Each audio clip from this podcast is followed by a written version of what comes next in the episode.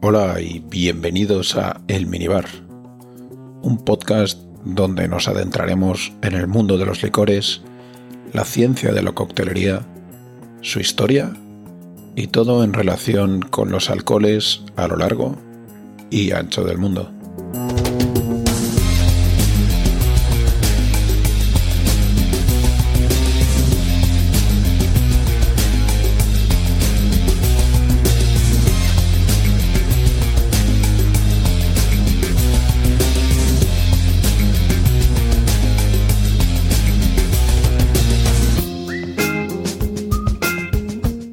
Continuamos en Francia. Y no nos salimos de la temática del brandy. No muy lejos de las costas del oeste, adentrándonos en el país, se asienta la zona de Armagnac o Armagnac, un estilo de brandy que ha tenido que crecer a la sombra del todopoderoso coñac, pero que gracias a su estilo completamente diferente ha sabido establecerse como otro de los grandes referentes en lo que a destilados de la uva se refiere vamos a conocer un poco más sobre sus características y lo que lo ha llevado a donde está hoy en día.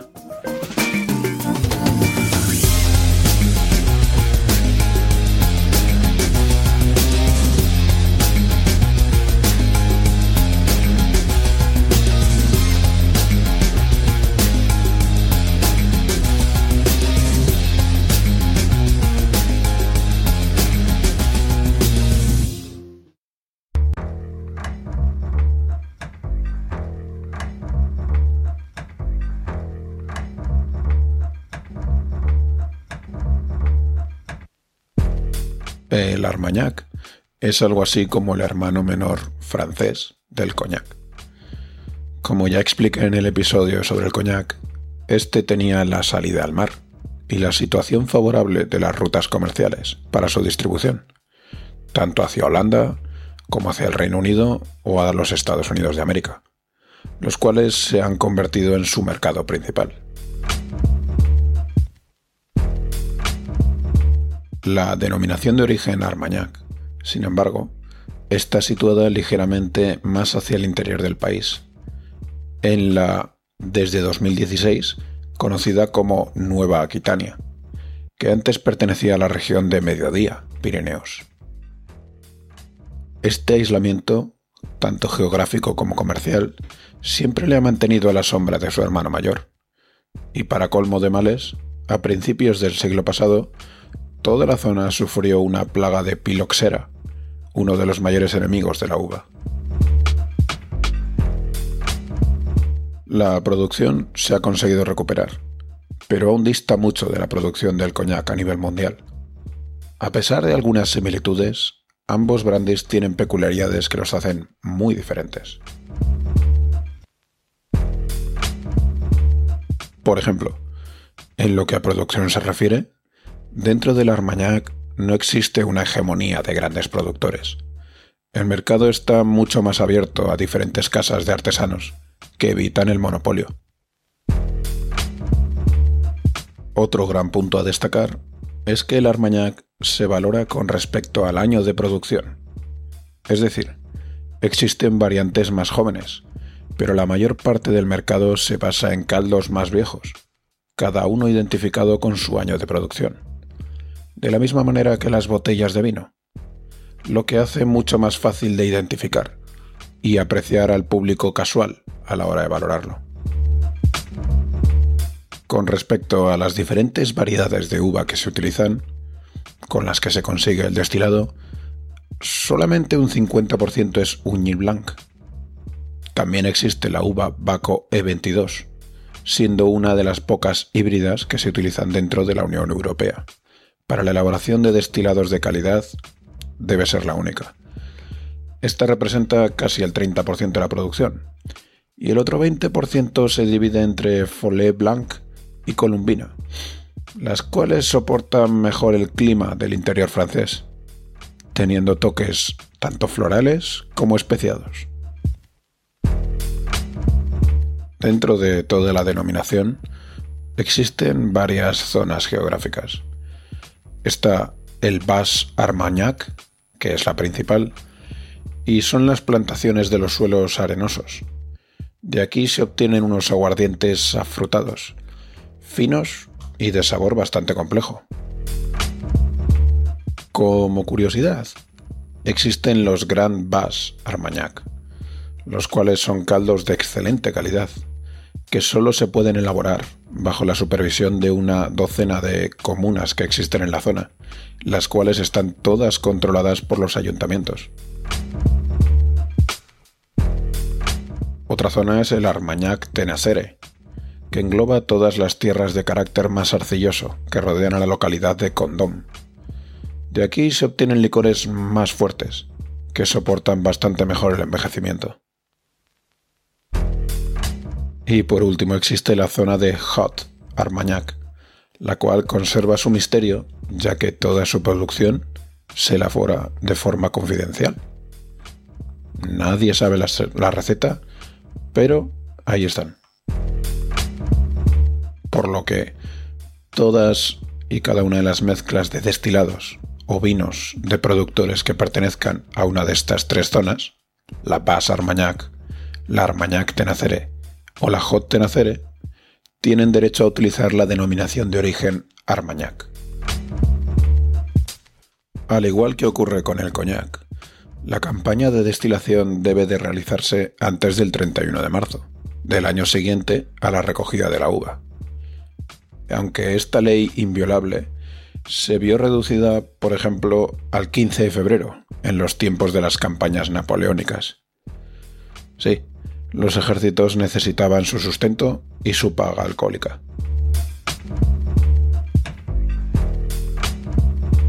La recogida de la uva se debe hacer, por supuesto, con especial cuidado y esmero, y cada variedad de uva se fermenta por separado, consiguiendo vinos de entre el 8 y el 10% de contenido alcohólico.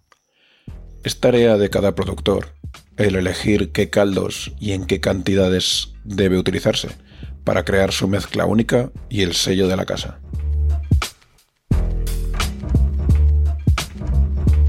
La destilación se realiza en un alambique de columna continua. Este es especial solamente para el Armagnac y se llama, y perdón por mi francés, Alambic Armanacais, el cual consigue un destilado de entre 52 y 72,4%. Este porcentaje depende del tamaño del alambique y del número de bandejas dentro del mismo.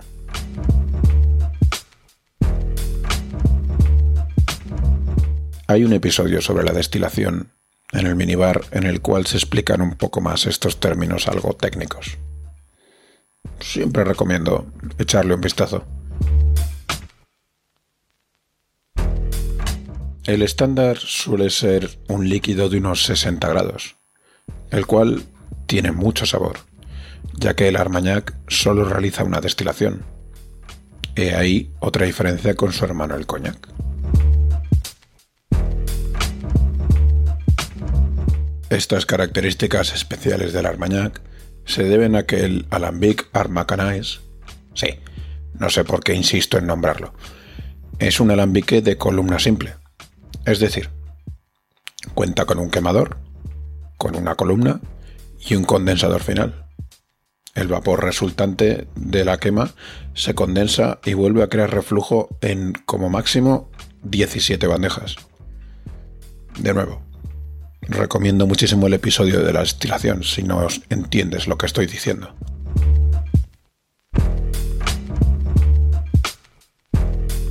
Es cierto que existen algunas variedades de Armagnac que sí usan una doble destilación en alambiques de pera, pero se salen de la norma, ya que una única destilación en el alambic Armacañáis, y esta va a ser la última vez que lo nombro, es lo que crea el sabor tan distintivo del Armagnac, mucho más rústico e intenso que el coñac. Con respecto a su maduración, las barricas de roble son el medio a utilizar. Estas, mediante evaporación, reducirán el contenido alcohólico, pero mantendrán el sabor característico. A excepción, existe el llamado Blanche Armagnac, el cual solo se almacena durante tres meses en cubas de acero. Es más claro, pero aún así recibe el calificativo de Armagnac de la denominación de origen. Con respecto a las calificaciones, tenemos el BS, que significa al menos dos años en barrica. El BSOP, o Reserve, que indica cinco años.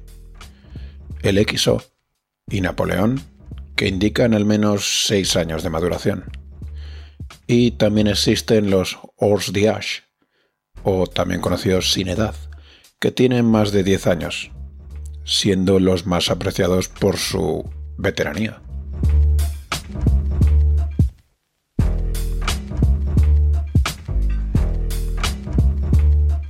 Pero, ¿qué esperar de una botella de Armagnac? El proceso ya indica que se obtiene mucho más sabor, debido a una única destilación. Eh, bastante más cuerpo, sobre todo conforme aumenta su edad.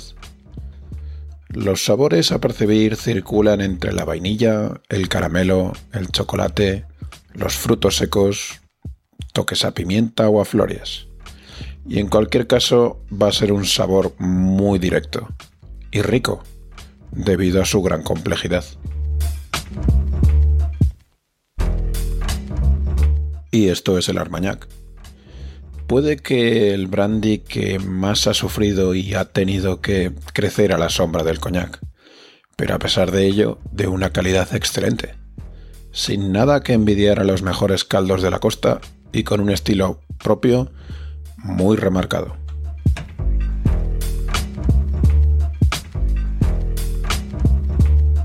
Hasta aquí el episodio de hoy. Desde aquí te agradezco la escucha, espero que te haya aportado conocimiento y alimentado tu curiosidad. Que tengas una feliz semana y nos escuchamos de nuevo en El Minibar.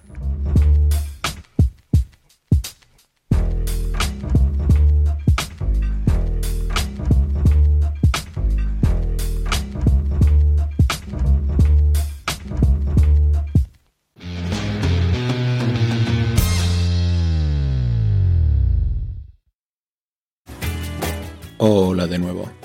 Quería agradecerte el haber llegado hasta aquí. Espero hayas disfrutado del episodio.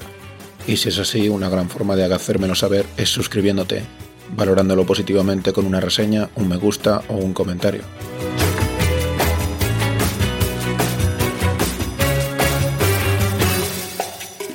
Si no es mucha molestia, también te agradecería que lo compartieses. Estoy disponible en Spotify, Apple Podcast, Evox, Stitcher y un montón de plataformas más, además de en Instagram como arroba el minibar podcast. Puedes escuchar los episodios directamente en www.podcastelminibar.com y también puedes ponerte en contacto conmigo para ruegos, reclamaciones, preguntas, proposiciones o incluso amenazas en hola.podcastelminibar.com.